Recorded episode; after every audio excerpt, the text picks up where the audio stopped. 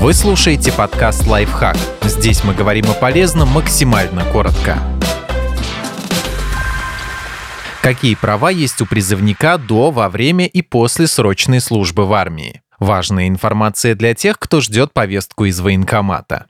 Выбрать альтернативную службу. Традиционную военную службу по призыву разрешается заменить альтернативной гражданской. Призывник имеет право претендовать на нее в двух случаях. Если служба в армии противоречит его религиозным воззрениям или личным убеждениям, то есть он по каким-то причинам не хочет иметь дело с оружием и военными структурами и может это убедительно объяснить призывной комиссии если он принадлежит коренному малочисленному народу и ведет традиционный для такого сообщества образ жизни перейти на контрактную службу во время срочной. Служить по контракту означает стать частью профессиональной армии. Здесь действуют уже не солдаты-срочники, которых худо-бедно обучат подчиняться приказам и собирать автоматы, а потом отправят в запас. Это военнослужащие, которые выбрали армию своей работой, как минимум на срок контракта. За это они получают все бонусы, которые готовы им предложить государство. Полноценную зарплату, точнее денежное довольствие, жилье, перспективу военной ипотеки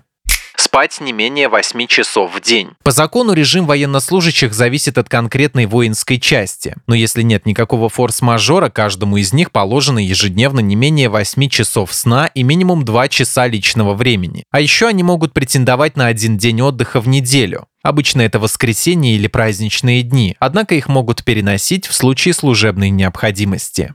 Бесплатно отправлять письма. В части солдату выдадут конверты со специальной пометкой, которая позволяет ничего не платить за пересылку простой корреспонденции. Отправлять письма можно в любом количестве.